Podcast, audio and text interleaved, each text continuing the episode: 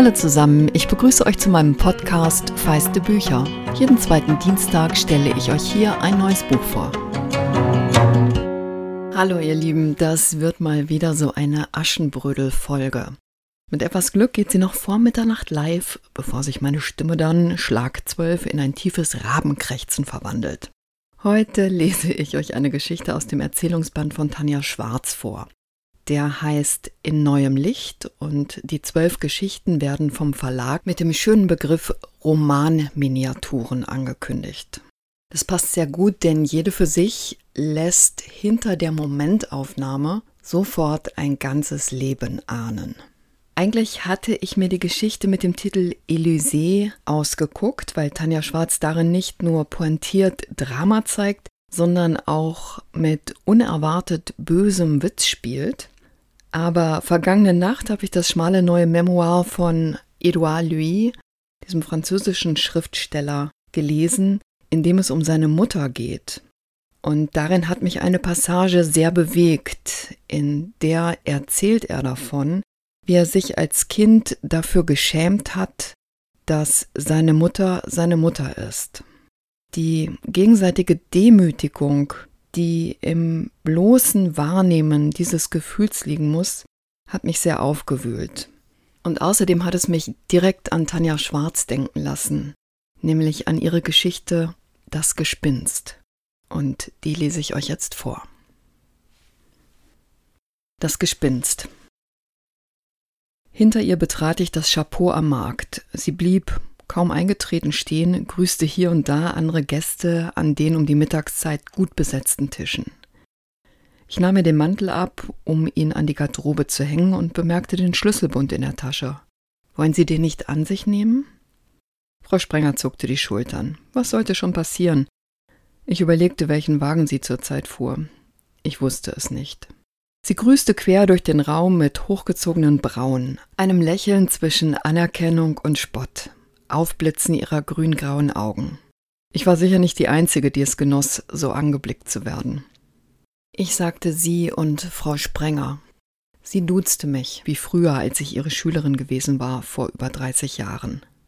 Sie würde bezahlen und ich mich artig bedanken. Wir sahen in die Karte. Sie bestellte den Loup de Mer, ich die gebratenen Pilze. Sie grüßte weitere Gäste, die an den Tischen saßen und speisten.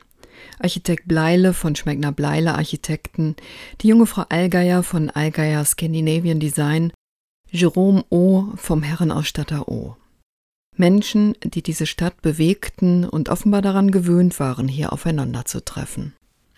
Ich war vom Krankenhaushügel herunter in die Stadt geeilt, gelaufen, weil es keine Leihfahrräder gab und weil die Busse in zu großen Abständen fuhren. Die Stadt war eine Autostadt. Meine Mutter hatte mich nicht gehen lassen wollen, hatte sich an mich geklammert.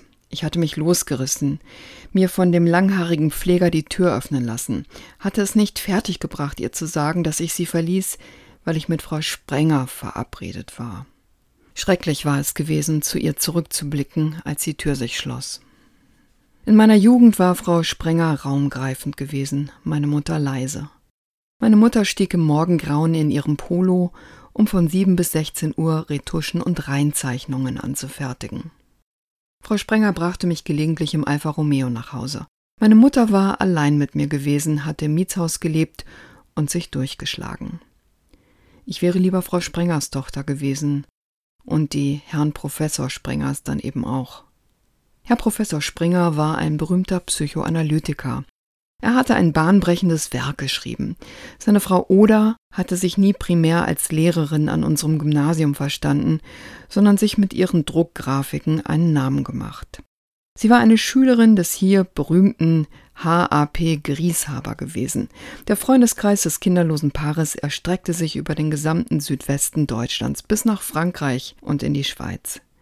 Künstler, Anthroposophen, Dichter, und natürlich Psychoanalytiker waren darunter, sowie ein Haufen anderer Persönlichkeiten, mit denen sich solche Menschen umgaben. Ich war Oda Sprenger im Kunstunterricht begegnet. Da war ich 13. Sie beeindruckte mich so sehr, dass ich von ihr träumte.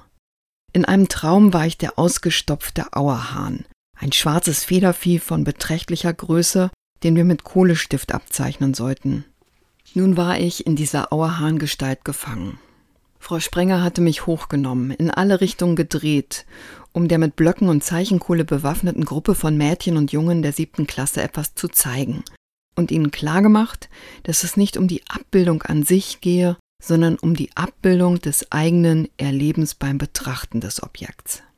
Dabei schüttelte sie mein Auerhahn-Ich. Ich erlebte Schauer und geschüttelt werden durch ihre kräftigen Hände, roch ihr Parfum und war doch bewegungsunfähig auf dem Holzsockel festgedrahtet. Unser Essen wurde gebracht. Für den Moment beschäftigten wir uns mit den schön angerichteten Speisen. Die Servierten und das Besteck waren von schwerer Qualität. Feiner Dampf stieg von den Tellern auf. Ich probierte einen Austernpilz. Er war köstlich. Frau Sprenger sah mich erwartungsvoll an. Es war nun Zeit, von mir zu berichten. 82 musste sie inzwischen sein. Ihr Gesicht war von Falten durchzogen, aber ihr Blick wacher und gegenwärtiger denn je. Über die Jahre hatte ich mich regelmäßig ihrer Begutachtung unterzogen. Wie sah ich aus? Was hatte sich beruflich entwickelt? Wie war es um mein Privatleben bestellt? Stets ging ich in dem Bewusstsein zu diesen Treffen, dass ich hinter den Erwartungen zurückblieb, einfach nicht aus demselben Stoff war wie sie. Ich hätte entschiedener daran arbeiten müssen, aus meinem Talent etwas zu machen. Sich bietende Gelegenheiten hätte ich besser nutzen müssen. Allgemein hatte ich wohl das Blatt, das mir das Leben ausgegeben hatte, nicht immer zu meinem Besten gespielt. Eines hatte ich Frau Sprenger jedoch voraus. Ich hatte eine Tochter. Indem ich Frau Sprenger Fotos von ihr zeigte, setzte ich Sina der gleichen Beurteilung aus. Wie sah sie aus? Hatte sie Talente? Könnte etwas aus ihr werden? Ich blickte auf die Aufnahmen von Sina beim Reiten, auf einer Wanderung, bei einem Auftritt mit ihrem Chor. Mit einem bilanzierenden Blick, wie ich ihn immer Frau Sprenger unterstellt hatte. In Wirklichkeit war es vielleicht nur meiner. Sina würde es nicht gefallen, wie ich sie herumzeigte. Es ist sicher schön, bei allen Schwierigkeiten eine so wunderbare Tochter zu haben, sagte Frau Sprenger und fuhr fort mit einer Selbstauskunft, die ich schon kannte. Mein Mann hatte eine unglückliche Jugend und wollte deswegen keine Kinder. Beide hätten wir dieses Leben so nicht führen können, hätten wir welche bekommen. In jeder Minute, die die Schule mir ließ, war ich im Atelier, bei Vernissagen, auf Reisen. Auch mein Mann war viel unterwegs. Einer hätte beruflich zurückstecken müssen. Und er brauchte eine Gefährtin an seiner Seite, keine Ehefrau und Mutter. Ich bedauere das nicht. Sie strich mit ihrer alten, aber immer noch schönen Hand ihr gefärbtes Haar zurück. Sie war gekleidet, frisiert und geschminkt auf eine Art, dass man sofort eine Kamera auf sie hätte richten und einen Beitrag für Arte hätte drehen können. Um den Hals trug sie eine Kette aus grünen Steinen, die zu ihren Augen passte, ein zinngraues Kleid mit breitem Gürtel, Schnürstiefel. Der Lippenstift wäre mir zu kühn gewesen. Sie war schlank und hielt sich gerade. Freilich bemerkte man die Jahre, sie machten sie zarter, aber ich fand sie hinreißend, wie eh und je.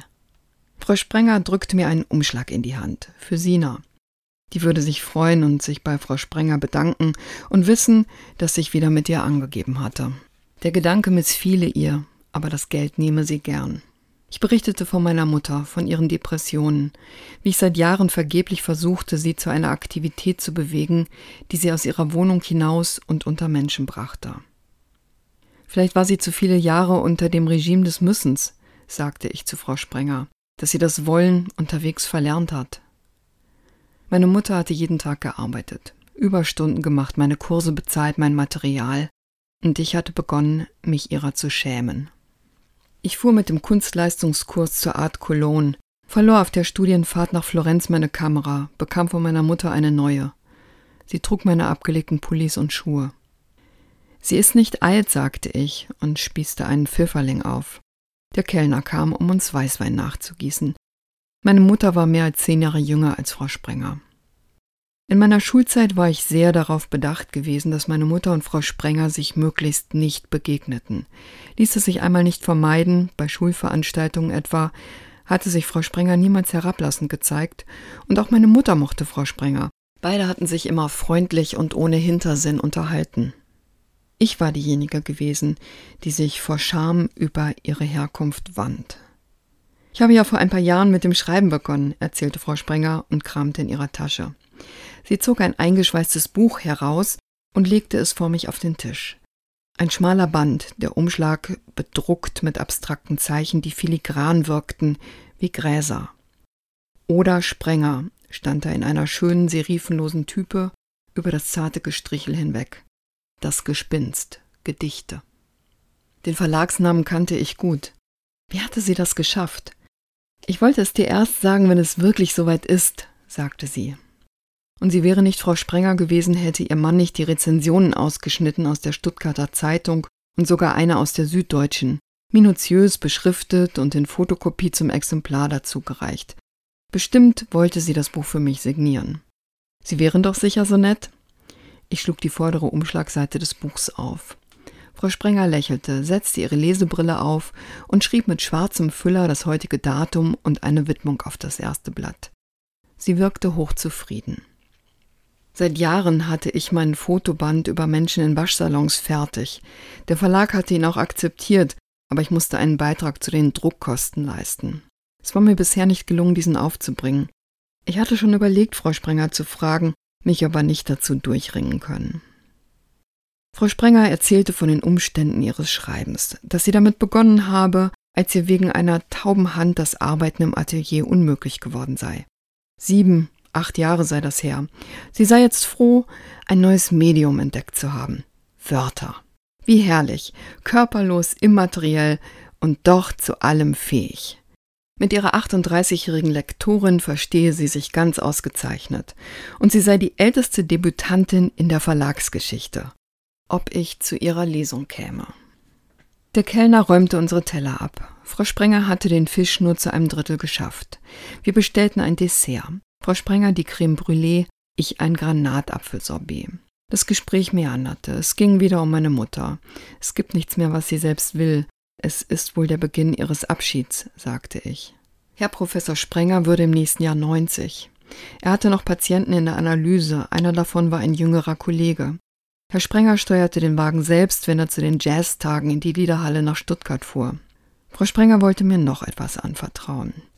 Es gebe diesen Studienkollegen aus Karlsruhe, Bildhauer, Hans Kühnberger mit Namen. Er habe in Düsseldorf viele Jahre lang eine Professur bekleidet. Nun sei er schon länger emeritiert, lebe idyllisch im Nettetal, nach jahrzehntelanger Ehe sei seine Frau verstorben. Vier Kinder habe das Paar und etliche Enkel. Die junge Oda, damals noch nicht Sprenger, und Hans Kühnberger seien in Studientagen ein Paar gewesen. Ihr sei es ernst gewesen und ihm, wie sie damals annahm, ebenso. Doch als sie nach Rom zu einem Auslandsjahr und er, fertig studiert, zunächst nach Köln gegangen sei, habe er ihr einen Abschiedsbrief geschrieben. Zwei Jahre, sagte Frau Sprenger und lächelte ein Bekenntnislächeln, habe ich getrauert. Nicht lange danach traf ich meinen Mann. Jetzt habe eine gemeinsame Bekannte, der eine etwas klatschsüchtige Art eigen sei, den Kontakt wiederhergestellt. Sie oder sei skeptisch gewesen und distanziert, was Hans betreffe. Schließlich habe der einst für alle Zeiten Schluss gemacht. Aber siehe da, nach über 60 Jahren, das müsse man sich mal vorstellen, sei ihre Verbindung noch genauso frisch und ja inspirierend wie damals mit Anfang 20 in Karlsruhe. Daran habe dieses lange Leben, das sie ohne einander geführt hatten, rein gar nichts geändert. Und Herr Sprenger? Sei abgeklärt genug. Jahrzehntelang habe sie an seiner Seite gelebt und sehe keinen Grund daran, etwas zu ändern. Daran hätten weder sie noch ihr Ehemann Zweifel. Aber mit Hans telefoniere sie nun täglich.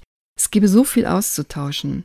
Ein kunstsinniger, ein belesener Mensch, an allem interessiert, eine so starke Verbindung. Ihre Augen strahlten. Ich bewunderte sie und brachte dies zum Ausdruck.